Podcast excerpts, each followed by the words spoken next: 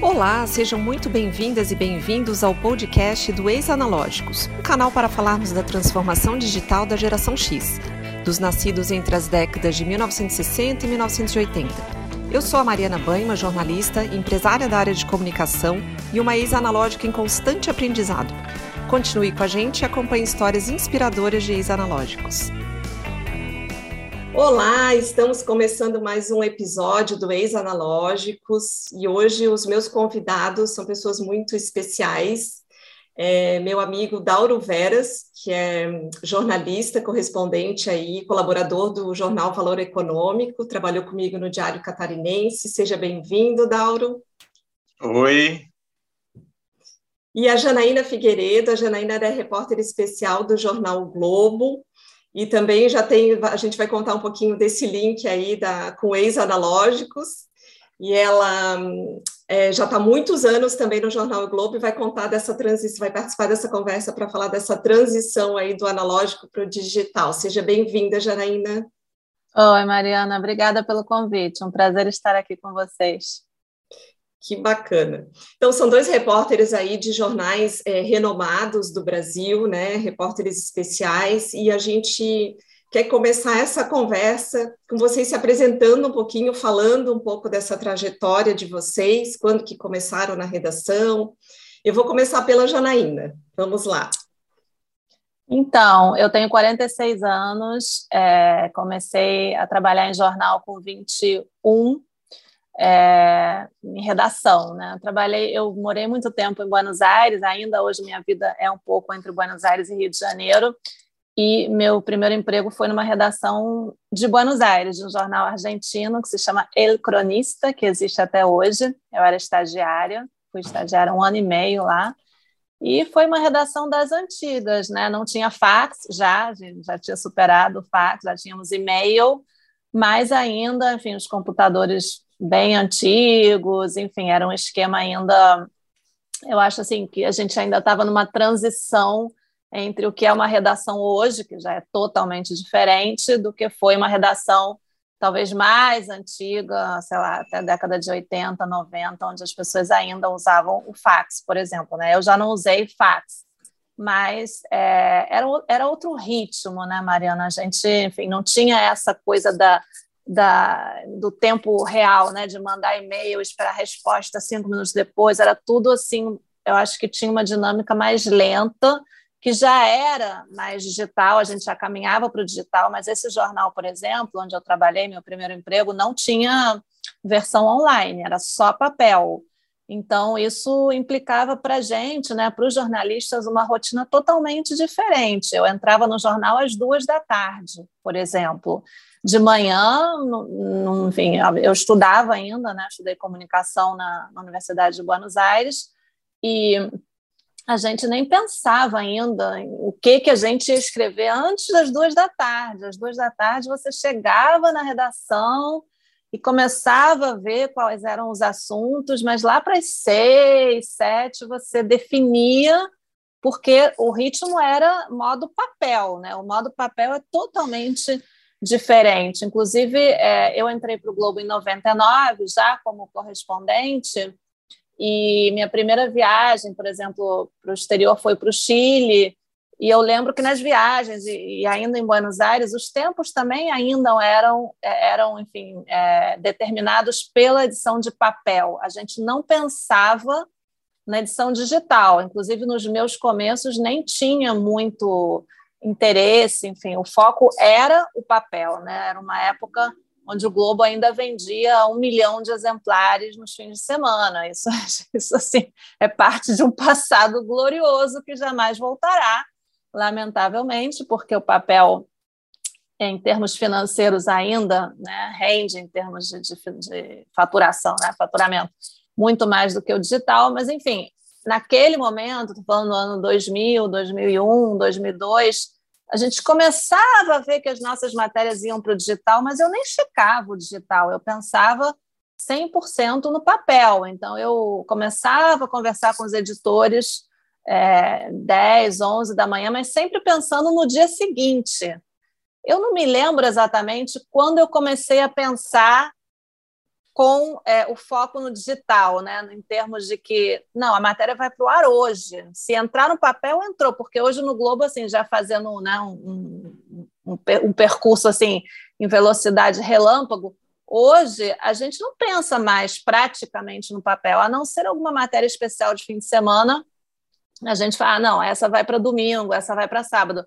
Mas senão a gente pensa na matéria, eu penso já 100% no digital, e depois se a matéria vai para o papel ou não vai para o papel, aí já é uma questão do editor. Né? O editor, a gente inclusive tem fechadores do papel e quem edita o digital. O do papel, ele pega o que está no digital, seleciona o que ele quer usar no papel e usa no papel, mas a gente não produz para o papel, a gente produz para o digital. Mas lá para 99, 2000, os tempos eram outros, né? não só as tecnologias, mas a nossa dinâmica, a nossa rotina de trabalho era totalmente, acho que nesse aspecto, analógica. Né? A, gente, uhum. a gente funcionava de uma maneira ainda muito similar à dos, enfim, das gerações anteriores, já com algumas ferramentas novas, acho que o e-mail foi uma grande incorporação, né? sair do telefone, enfim, poder mandar as mensagens por e-mail, acho que foi uma revolução para as redações, e daí em diante foi uma revolução atrás da outra, né? Mas eu acho que a chegada do e-mail foi assim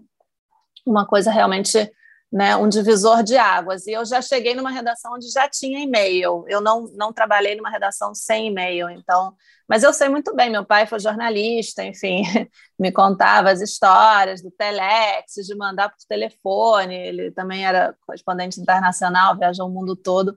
E era muito doido isso, né? Você ter que mandar o texto para o Telex, para as redações, era uma coisa assim, ou, ou esperar o Telex chegar, sei lá, ele me contava, ele também fazia jornalismo internacional e chegava, sei lá, na guerra do Vietnã, ficavam recebendo os telex, ver o que que...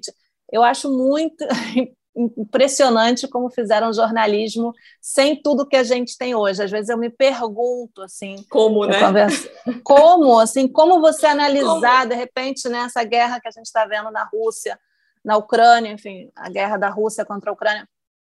É, é tão difícil da gente poder saber exatamente o que está acontecendo. Eu acho que até hoje é, a gente depende realmente muito de uma pessoa em campo, né? O Globo teve a sorte de ter a colaboração do, do Ian Bochá durante várias semanas lá na Ucrânia e era sensacional. Eu editei algumas matérias dele. Ele dava, de... o Ian é maravilhoso, dá detalhes e cenas e as pessoas, enfim, o drama. Imagina você não ter alguém, imagina você não ter um celular, um WhatsApp. Eu, eu realmente acho que é muito impressionante o jornalismo que foi feito prévio a todas essas tecnologias. Eu, eu peguei um finalzinho, assim, já um início, eu acho, de uma geração que agora é 100% digital, é, mas é, uma, uma redação 100% analógica eu não peguei, realmente eu, eu acho que é muito impressionante que foi feito sem todas essas tecnologias. Eu, eu volto a dizer, eu já tinha o um e-mail, mas, por exemplo, eu lembro uma época que eu colaborava com o Jornal da Itália, e era um fuso horário né, totalmente diferente. E eu tinha, eu morava sozinha, tinha poucos recursos antes de entrar no Globo. Então eu tinha um pacote de internet que era de meia-noite a oito da manhã. Eu só tinha internet de meia-noite a oito da manhã. E era aquele, aquela internet que conectava, assim, fazia aquele barulhinho. Então eu trabalhava durante o dia, fazia as matérias para eles, era uma para cobrir uma COP, né, a cúpula do meio ambiente em Buenos Aires, e eu escrevia e deixava o texto pronto. Aí, meia-noite, eu conectava e mandava para eles na Itália. É, e eu tinha oito horas para mandar, para corrigir, para, enfim, fazer qualquer modificação, porque eu só tinha internet naquele horário. E não é como hoje, jovens queridos, onde você ia a qualquer bar e tinha Wi-Fi, toda. Qual é a senha? Não tem esse negócio Sim. de qual é a senha. A senha do quê, gente? Não tinha Wi-Fi de nada. Você só tinha é. internet em casa. Sim, então, eu queria enfim, pegar esse, é... esse gancho aí para puxar a história do Ian. O Ian é nosso, é nosso contemporâneo aqui de universidade, ele se formou aqui com a gente na Federal, nosso ah. amigo, nosso colega. Eu acho que ele entrou até um ano depois de mim, se eu não me engano. Ah, acho que o, o Ian que legal. ele fez um papo de jornalista com a gente o ano passado pela Associação Catarinense de Imprensa. E a gente é muito fã, todo mundo aqui, tenho certeza que o Dauro também, do trabalho dele, porque é aquele ah. jornalista com J maiúsculo raiz, né? Então, que tem Total. que estar apurando os fatos ao vivo. Mas eu queria começar com a história com o Dauro. Eu sei que o Dauro, é, quando a gente trabalhou junto no Diário, eu entrei depois do Dauro, talvez um ano ou dois, a gente é, já tinha o Diário Catarinense, acho que foi um dos primeiros, ele se diz o primeiro informatizado aí da América Latina. Então a gente já usava algum sistema de, é, é de se trabalhava no computador, enfim, recebia e-mails, mas era uma coisa bem é, bem precária ainda, né? E a gente recebia pautas ainda pelo fax. Eu lembro disso, e quando viajava, o Dauro, eu lembro que viajou algumas vezes, né? Dauro fez algumas matérias de fora, foi para Hanover, é, cobriu as feiras, Chile. Então, começa, começa a tua trajetória aqui para a gente, conta um pouquinho. Tá, bom, antes de tudo, quero agradecer o teu convite, eu me sinto super honrado aqui de estar com vocês aí e estar conhecendo a Janaína agora, né? E, bom, a minha história é um pouquinho, vai um pouquinho mais para trás. Eu fui, é, comecei analógico mesmo, né? no, eu tenho 56 anos, sou jornalista desde os 20 e, e, a minha primeira redação, eu entrei como revisor no jornal O Estado, aqui de, de Florianópolis, né? E era um jornal totalmente analógico, né? A gente tinha telex, cheguei a fazer curso de telex, você ter uma ideia, né? A gente tinha rádio escuta, né? Uma, uma, colega lá que ficava o dia inteiro escutando o que que saía no rádio para a gente aproveitar e tudo, era era muito diferente mesmo, né? E lauda, né? A velha lauda de papel quando, quando a gente estava datilografando e errava e corrigia com um corretorzinho no papel, soprava para secar, depois batia por cima. É, a, a, a, redação, assim, todo mundo fumando e falando no telefone, caminhando e dando risada, uma barulheira, e a gente conseguia ainda assim se entender e, e produzir jornalismo de qualidade, né? É, uma coisa que tinha muito bacana naquela época, que eu acho que se perdeu nos tempos digitais, é que as pessoas iam para a rua atrás da, da matéria, né? Pegava o carro e saía, ia duas ou três pautas por dia, dependendo do ritmo. Às vezes era bem puxado, às vezes era só uma pauta, às vezes era quatro, quando pintava outra coisa a mais, mas as pessoas iam para a rua encontrar os entrevistados, ver o buraco de rua, ver o acidente, é, e isso acho que se perdeu um pouco hoje, mudou muito, né? Mudou, mas é, a gente devia olhar um pouquinho para trás sobre isso também, né? A gente pode falar um pouco mais disso depois, sobre o que, que a gente pode ainda aproveitar do nosso tempo analógico, né? Aí eu fui colega de, é, da editoria de economia da Mariana, né, no Diário Catarinense, e eu lembro que a gente tinha lá o, uma mainframe enorme, né? Que aí a gente tinha um sistema de e-mail interno que a gente ficava se comunicando uns com os outros por e-mail dentro da redação ali, né? Era uma intranet já da hora. Uma intranet. Né? E para mim aquilo já era fantástico, assim, já era Sim. um negócio extraordinário. Naquelas telas de fósforo verde, né? Isso. As letrinhas verdes pingando na tela. E no DC, é, eu sempre fui muito curioso com as novas tecnologias, não pela tecnologia em si, mas é, eu gosto de. Eu, é, eu, me inspiro muito na, naquela frase do Paulinho da Viola, o príncipe, né, que eu tive a honra de entrevistar, já de fazer uma longa entrevista com ele, né? Meu tempo é hoje. É. E Início do meu tempo é hoje, a gente percebe, naquela época, percebia que estava mudando tudo muito rápido, né? Uhum. E eu lembro que eu fui o primeiro repórter, é, talvez de Santa Catarina, ter um e-mail, porque eu insisti com o editor-chefe, o Carlos Felberg, na época, oh, vamos fazer um convênio com a UFSC, que aí a gente consegue um e-mail. Ele, mas o que é e-mail? Aí eu explicava, ah, é uma, uma ferramenta que vai ser revolucionária isso aí, a gente pode mandar uma mensagem, o outro recebe na hora ali, vai é, no mesmo instante já abre, já lê o que a gente escreveu. Aí ele foi convencido por mim, aí ele, o DC fez um convênio com a UFS, que pagava uma, uma, uma graninha mensal lá para o NPD, que era o, o, núcleo de processamento de dados, e aí eu finalmente tive um e-mail. O que na época não servia para muita coisa, eu devia ter uns 10 endereços de e-mail na minha agenda. Assim. Porque quem tinha, mas, mas a outra, quase ninguém quase tinha, né? Restrito o universo acadêmico, né? Universidade, Sim. centro de pesquisa. É, mas aí logo foi se expandindo rápido e aí as coisas foram, né, foram evoluindo. Eu lembro que eu fiz uma viagem a trabalho para o Japão em 93, 1990. Quando a gente diz 93 sem dizer o completo, já de, de, de, demonstra a idade já, né? Eu tenho 56, tá? E, e, no Japão, naquela época, início dos anos 90, não tinha internet comercial ainda, era fax.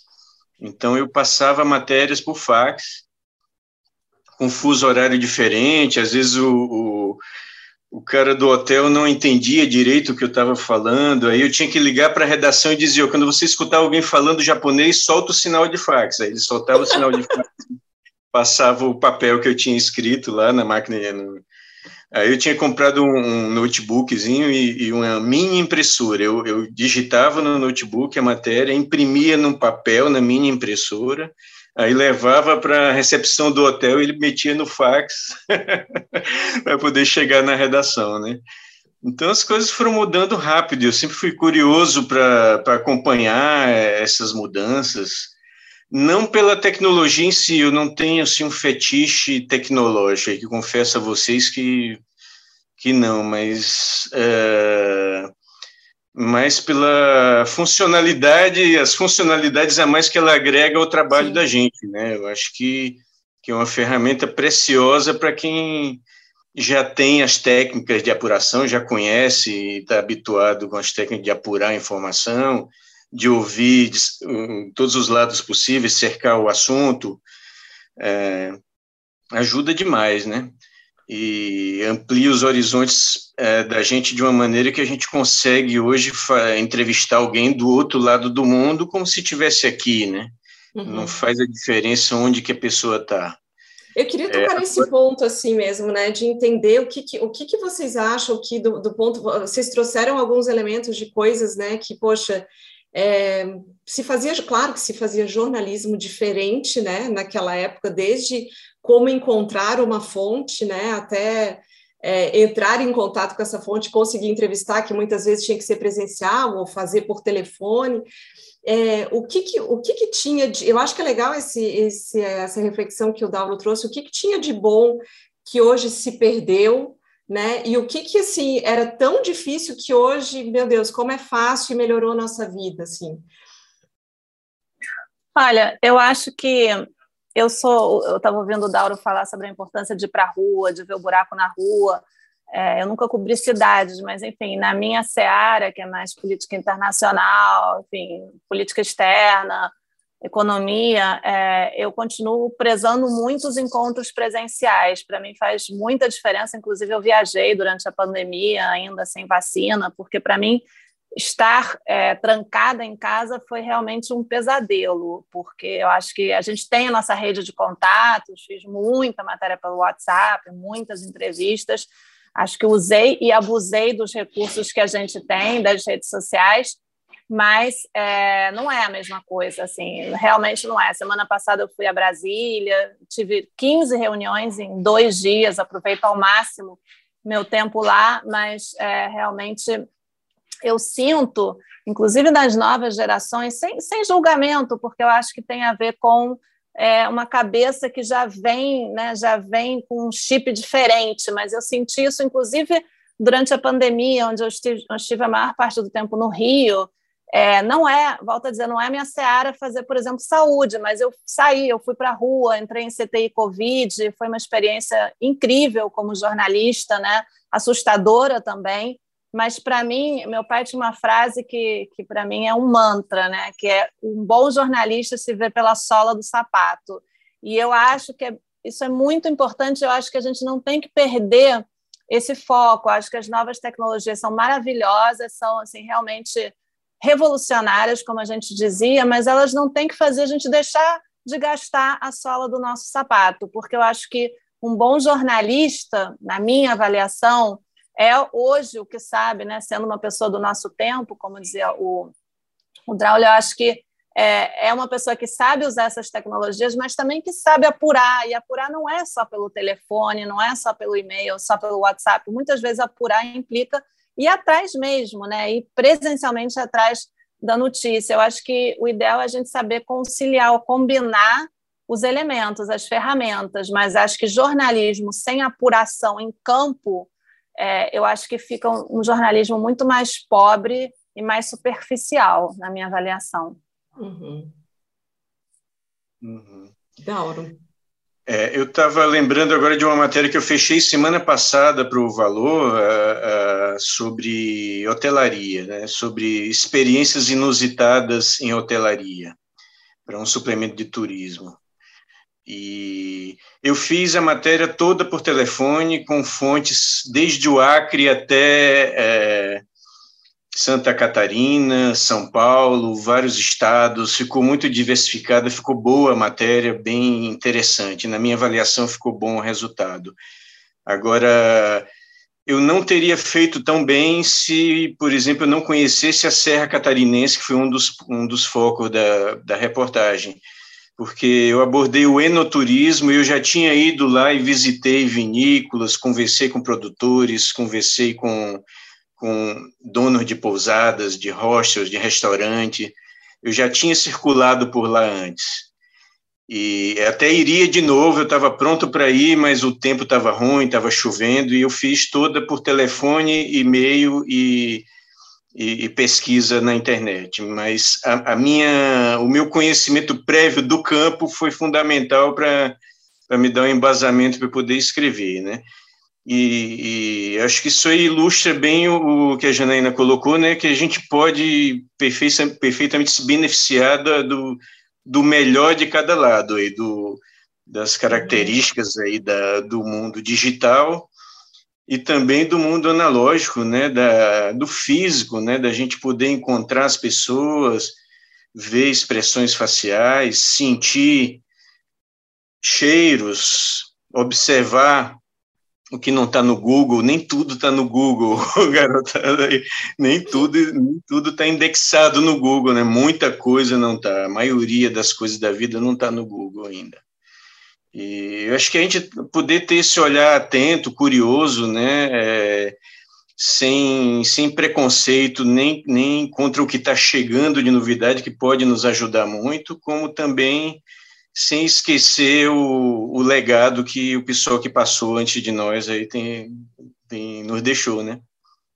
É, eu acho que você está falando uma coisa bem importante da gente que eu queria entrar no próximo assunto, mas antes eu só queria fazer um parênteses. A Janaína citou é, o pai dela duas vezes. Para quem não sabe, a Janaína é filha do Newton Carlos, né? Grande jornalista aí que foi correspondente internacional muitos anos, né? E é, ele foi um pouquinho... é, Sim, não, é correspondente ele não chegou a ser, ele colaborou ah, Brasil com uhum. vários jornais da Argentina, inclusive, fora, né? enfim, isso. de fora também, e ele foi ele é considerado assim, eu digo isso com toda humildade, não é porque seja o meu pai, mas ele faleceu em 2019, foi assim uma enxurrada de homenagens e de reconhecimentos e agradecimentos e um pouco é, ficou essa, essa realmente essa ideia de que ele foi um pioneiro do jornalismo internacional no Brasil, foi editor de internacional do, do extinto Jornal do Brasil. É, extinto, porque eu digo que o que existe hoje não tem muito a ver com o que foi né, o grande jornal do Brasil é, que a gente conheceu. E ele foi comentarista internacional da Band também, trabalha na Folha de São Paulo, e é uma pessoa que, pelo que eu percebi, não só com ele em vida, mas principalmente quando ele partiu, é, ele inspirou muitas pessoas, eu sou uma delas, claro, a, a, seguir o jornalismo internacional, a se interessar pelo jornalismo internacional e, e, a seguir uma carreira mesmo. Né? Várias uhum. pessoas me disseram isso. No Twitter é impressionante, cada vez que eu coloco alguma mensagem sobre ele, vem de novo a enxurrada de, de comentários e, e de agradecimentos. Então, para mim é um orgulho que não cabe que dentro bacana. de mim Imagino. ser filha do Newton Carlos. Obrigada pela menção. É, eu, eu falei correspondente, mas realmente eu, eu lembrava dele mais nos comentários na Band. É. Na minha cabeça ficou correspondente, mas ele era editor, né? E comentarista, né? Sim, sim, sim. Comentarista, escreveu muitos livros, viajou muito, né? Meu pai fez sim. muitas coberturas internacionais assim históricas, cobriu o golpe contra o Allende em 73, invasão à República Dominicana, foi aos, cobriu eleições nos Estados Unidos muitas vezes. Não, ele 100% foi 100% assim, analógico, né, Janaína? 100% Todas as coberturas. analógico. 100%, mas ele incorporou o computador, ele faleceu com quase 92 anos. É, eu lembro até hoje do barulho da máquina de escrever dele, taca, taca, taca, taca, o dia inteiro, porque ele trabalhava muito.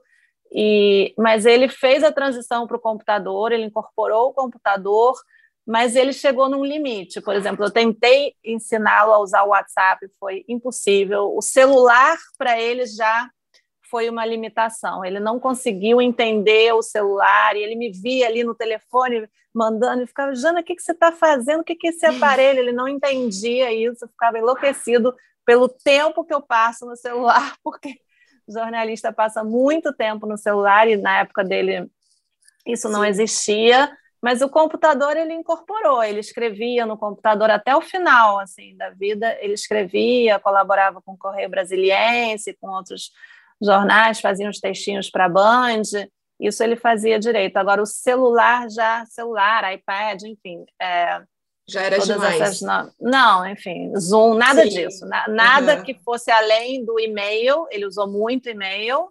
É, a gente se comunicava muito Skype, ele aprendeu a usar, a gente usou muito Skype para se comunicar. Mas, assim, foi o máximo que ele conseguiu. E navegar no Google, ele navegava também, uhum. ele usava bastante o Google. Mas até o final ele assinava o The Guardian, por exemplo, queria receber o The Guardian em papel, assinava jornal em papel. Então, assim, ele era um analógico que conseguiu ali fazer algumas coisinhas digitais, mas é, a geração dele, né? É, é isso que eu ia dele... comentar. Daí ele já, a gente já está falando de uma outra geração, né? Eu, eu acho que a nossa geração, assim, essa geração X, né, que é de 60 a 80, mais ou menos, a gente pegou, a gente nasceu analógico, né? Isso. A gente pegou a transição para o digital estando num mercado de trabalho altamente competitivo, onde a gente precisa ser competitivo e precisa, a gente precisa correr atrás. O teu pai, como o meu pai também, já estão numa outra fase que eles se dão ao direito de não precisar, né? É, correr ah. atrás, eles já estão no, no momento mais de desacelerar e a gente não. Então, acho que a gente, nesse ponto, acaba tendo um desafio muito grande por acho que a nossa a geração assim pegou todo esse contexto, né, dessa transição e ter que correr atrás.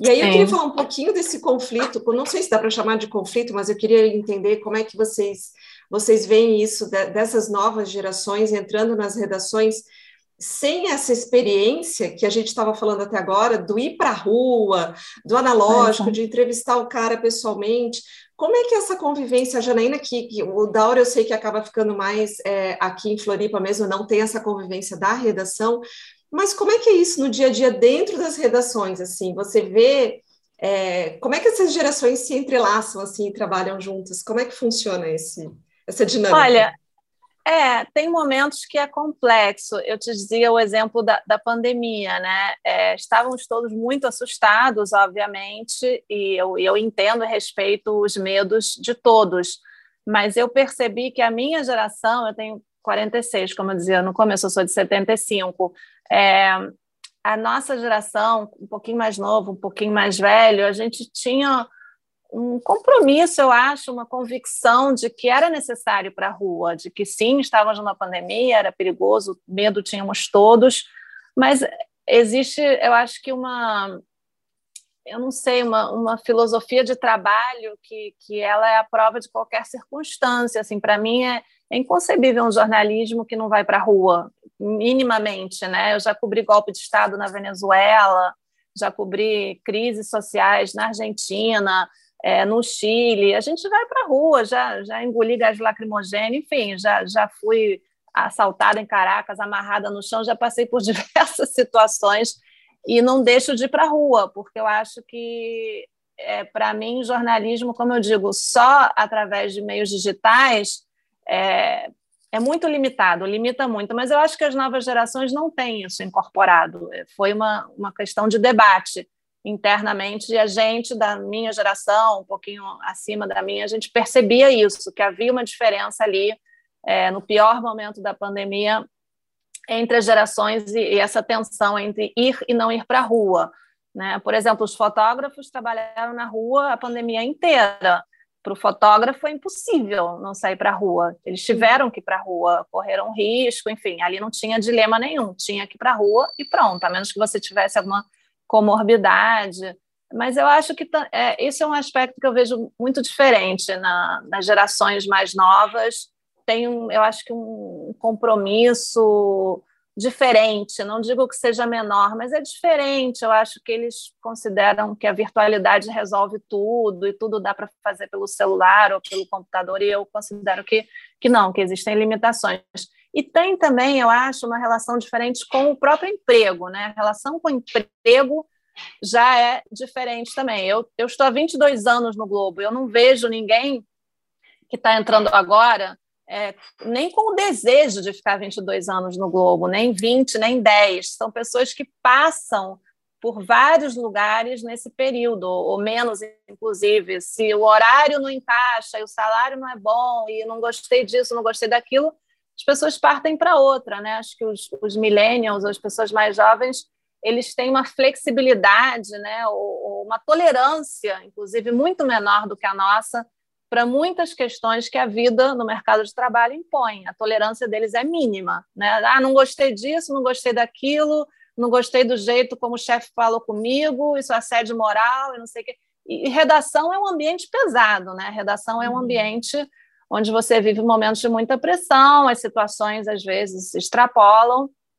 e eu acho que nós temos uma capacidade, eu acho, de suportar muitas situações que acho que as novas gerações põe um limite muito claro. Até aqui eu aguento, a partir daqui, para mim, já deixa de ser interessante e vai e parte para outra. Então, eu acho que em diferentes aspectos, a nossa geração é bem, bem diferente mesmo, encara bem diferente, não só o trabalho na prática, a questão do, do virtual, do presencial, como também o compromisso como um todo, né? com, com o uhum. emprego, por exemplo, numa redação.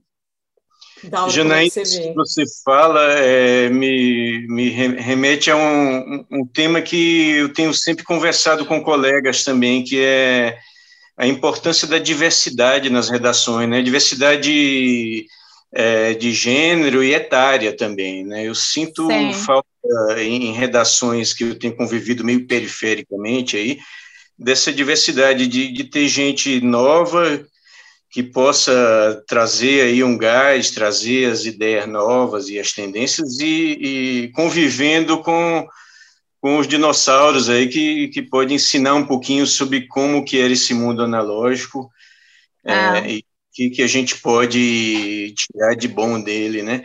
Eu faço até um paralelo é, pensando em ferramentas do uso do dia a dia aqui. Eu tenho um gravadorzinho digital, está sempre comigo. Ah. E eu tenho papel e caneta que estão sempre comigo também. Eu também, é, meu bloquinho, meu bloquinho, mas eu gravo no celular.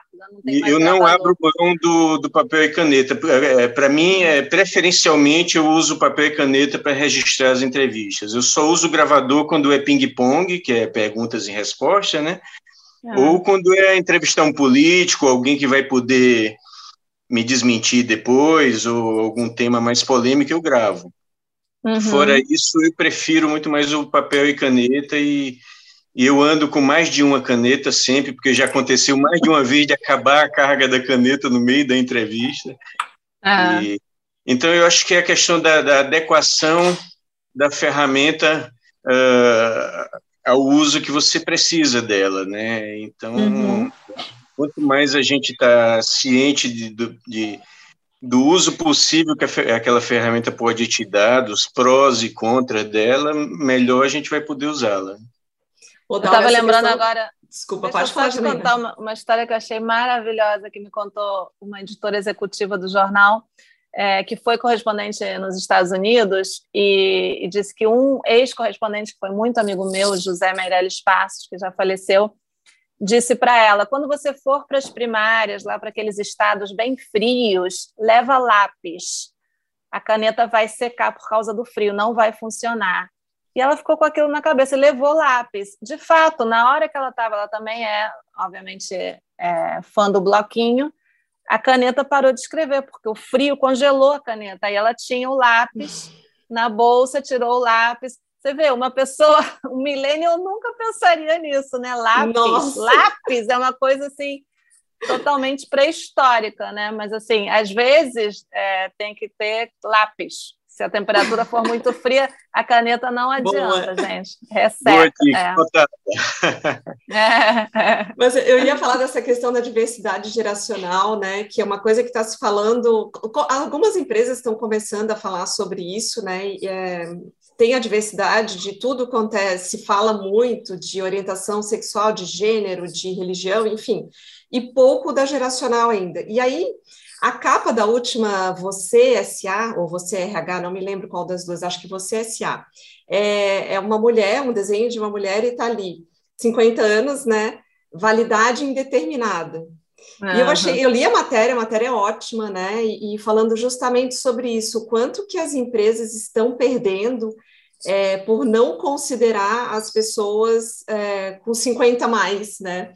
Por toda a carga de experiência, por toda a maturidade, é, enfim, tem vários aspectos ali que, que tem a ver também com o que você falou, das, que acontece nas redações, a, a questão da resiliência, da paciência, do, de já ter vivido aquilo mesmo, entender que faz parte do processo e que uma pessoa mais jovem às vezes não consegue entender aquilo ou não tem paciência para entender aqui, para esperar as coisas acontecerem no seu tempo, né?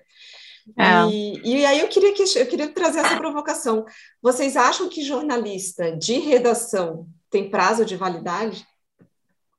Olha, eu acho que não. Eu estou, inclusive, fazendo um curso de uma, da Universidade de Austin sobre é, sobre diversidade nas redações no jornalismo, diversidade principalmente é a questão mais de gênero, né? A gente uhum. aprender a fazer um jornalismo que leve em consideração a diversidade de gênero, os direitos das mulheres, trans, etc. Mas eu acho é, que o etarismo, eu fiz uma matéria para a saúde no final do ano passado sobre a questão do etarismo, né, da, do preconceito que existe em vários setores da nossa sociedade ainda sobre pessoas mais velhas, né? Mas que isso está mudando, está começando a surgir um, uma consciência sobre é, os chamados até perennials, né? Que são as pessoas que não têm validade, né? Perene, que, que enfim, é, pode durar o quanto tiver que durar. Eu acho que isso está começando assim, ainda de uma maneira tímida, não é, não tem a força do, do, do antirracismo, da anti-homofobia, mas eu acho que o antietarismo está começando a, a, ser conversado, a ser falado. A gente fez uma matéria que foi capa da, da editoria de saúde, saiu com chamada na primeira página, no site teve muita audiência, porque eu acho que as pessoas se identificaram. Eu procurei personagens diversos que mostrassem como a idade não, não tem nada a ver e como você pode encontrar né, um, um lugar onde se, desempenhar, se desempenhar e, e, ser uma pessoa que contribua, não importa a idade que você que você tiver. Eu acho assim, para dar só um exemplo, a editora de internacional do Globo hoje, a queridíssima e maravilhosa Cláudia Antunes, fez 60 e ela é, é, uma das melhores editoras de Inter que o Globo já teve. Eu aprendo diariamente com ela. É tenso porque ela é muito exigente, mas assim eu gosto de trabalhar com pessoas assim. Às vezes não é fácil, mas eu sou das que gosto de ser exigida porque eu me exijo muito também. A Cláudia é uma editora maravilhosa, assim, ela tem uma experiência incrível. Ela já foi editora de internacional da Folha, já foi correspondente, sabe o que é estar em campo, valoriza o que é estar em campo.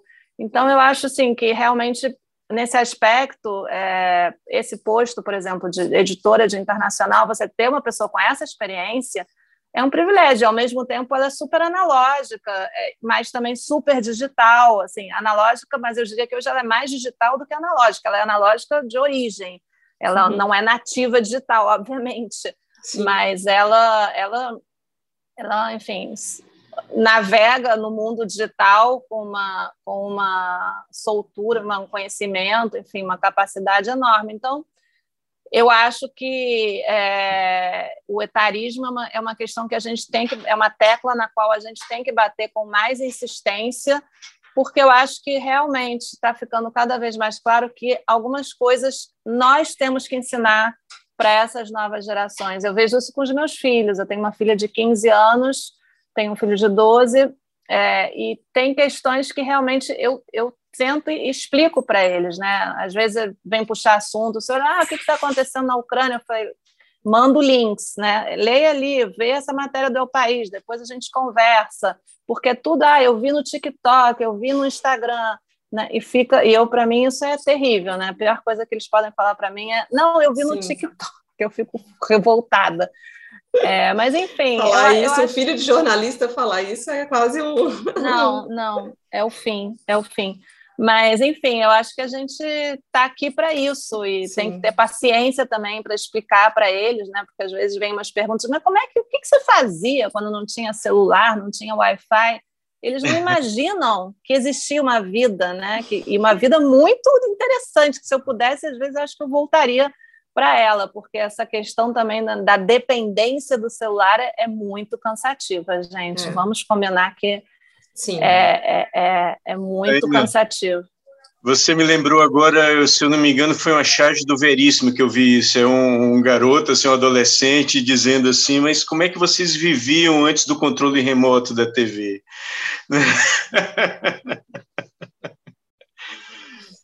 Dauro, e você, o que, que, você acha dessa questão aí da, da, das redações, da, da prazo de validade do, do jornalista de redação? Olha, é, para mim, quanto mais diversa ela for em termos etários, melhor, né? Se eu pudesse criar minha redação dos sonhos, eu, eu teria gente de cabelo branco velhinha mesmo e teria gente de 18 anos, bastante convivendo todo dia e todo dia um tinha que ensinar uma coisa para o outro e vice-versa, né? É, tem, uh, eu acho que é muito enriquecedora essa troca, né? É, eu participo de um grupo no WhatsApp de, de, jornalistas investigativos, assim, a maioria é galera nova mesmo, né? Tem de 20 a 30 anos, estão entre os melhores hoje do Brasil, fazendo matérias muito boas aí nos principais jornais e sites, e, enfim. Eu aprendo todo dia com eles. É, então a gente tem que estar aberto a aprender com eles também, porque é uma via de mão dupla aí, né? É, uma coisa que hoje me, me fascina tanto quanto o e-mail me fascinou nos anos 90 em termos de possibilidades é o jornalismo de dados. Porque o que que o mais velho, o jornalista mais velho pode agregar a uma redação? É a experiência e o contexto, né? Jornalismo é contexto, não adianta você só informar a, a notícia nua e crua sem contextualizar. Daí por que, eu adoro a cobertura do Ian, da, da, dos conflitos na, na Ucrânia, o tempo inteiro ele estava contextualizando o que ele cobria de factual, né?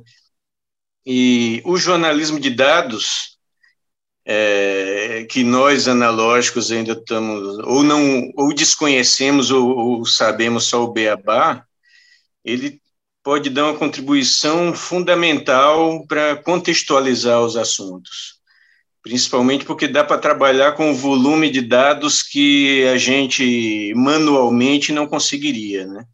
Então a ferramenta, as ferramentas do jornalismo de dados, elas podem enriquecer muito a, a cobertura se a gente tiver essa visão mais ampla. Né? Uhum. Legal. Gente, o papo está muito bom, mas a gente está chegando ao fim aqui. É, antes da gente se despedir, a gente sempre convida os, os participantes aí para trazer uma dica, né? Uma, dica de ex-analógico, algo que tenha ajudado vocês de alguma forma nessa, nesse caminho de transformação digital ou que traga alguma reflexão. Então, queria ver o que, que vocês podem deixar aí para os nossos ouvintes. Quer começar, Janaína? Sim, olha, como dica assim para o dia a dia, em termos de, de atitude, né, para a gente encarar esse mundo cada vez mais digital, eu acho que é, é, não fique com vergonha de perguntar, nem dizer que você não sabe, nem, nem sei lá, se inscrever num curso, perguntar para alguém que trabalha com você, para um filho, para um sobrinho, para um neto. Eu acho que nesse aspecto a minha relação com meu pai foi, foi muito gratificante porque eu consegui ensinar várias coisas para ele. Eu não sou eu não sou digital, mas eu era mais digital do que ele. E eu aprendo com os meus filhos também, né? Porque eu acho que é como você disse, a gente está numa geração que não, enfim, que, que nasceu como nativo analógico, teve que se transformar em digital e aprende, tem capacidade de aprender, mas tem muita coisa que os nativos digitais já nascem sabendo, né? Muito impressionante a diferença com a gente. Então, eu acho que não, não temos que ter vergonha e muito menos medo de perguntar, faz parte e eu acho que é muito bom exercitar o cérebro. Fiz várias matérias sobre isso recentemente, sobre como é importante, né, pensando, enfim, em que todas as idades a gente pode contribuir, mas é importante a gente exercitar o nosso cérebro, exercitar permanentemente, aprender coisas novas. Isso é muito é desafiador, mas é muito importante, eu acho que pensando assim no longo prazo. Então eu recomendo aprender, incorporar, às vezes é difícil no começo, né? A gente fica inseguro, mas é super importante, eu acho que sempre vale a pena. E como dica, enfim, eu pensei num filme que é O Estagiário com Robert De Niro, que é um filme que é muito inspirador, porque primeiro é Robert De Niro, né, que realmente é uma atuação maravilhosa. Ele faz um, um senhor aposentado que entra como estagiário numa empresa de moda é, no subúrbio de Nova York, em Brooklyn, se não me engano, e ele, enfim, obviamente totalmente analógico, e aprende, senta ali na, na mesinha dele, vai aprendendo o que, que, tem que fazer, fica amigo dos, dos enfim, ó, todo mundo mais novo, pessoal de 20, 30 anos, ele devia ter mais de 60, é, tinha ficado viúvo, não tinha muito mais o que fazer, e decide procurar um emprego, e entra como estagiário, e acaba ficando amigo, íntimo amigo da, da fundadora e da CEO da, da empresa que, que vende roupa pela internet, assim, tudo totalmente digital, e ele acaba se tornando, desde o lugar de uma pessoa que é super compreensivo, empático, que está sempre ali disposto para ajudar no que for necessário, para resolver, para trazer né, soluções, ele consegue achar um lugar assim e acaba se transformando numa pessoa essencial para a equipe, para a diretora, enfim.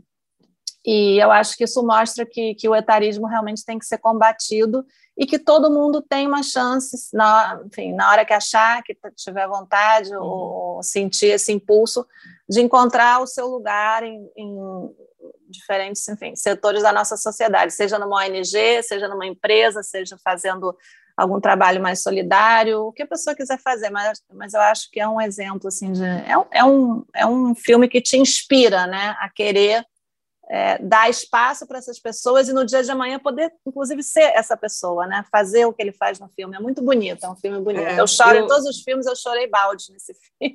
Eu, por um acaso, eu revi, eu já tinha visto e revi esse final de semana e, e realmente o, o, aí ele, ele, a segunda vez que eu vi, ele traz outra, eu percebi outras mensagens, né?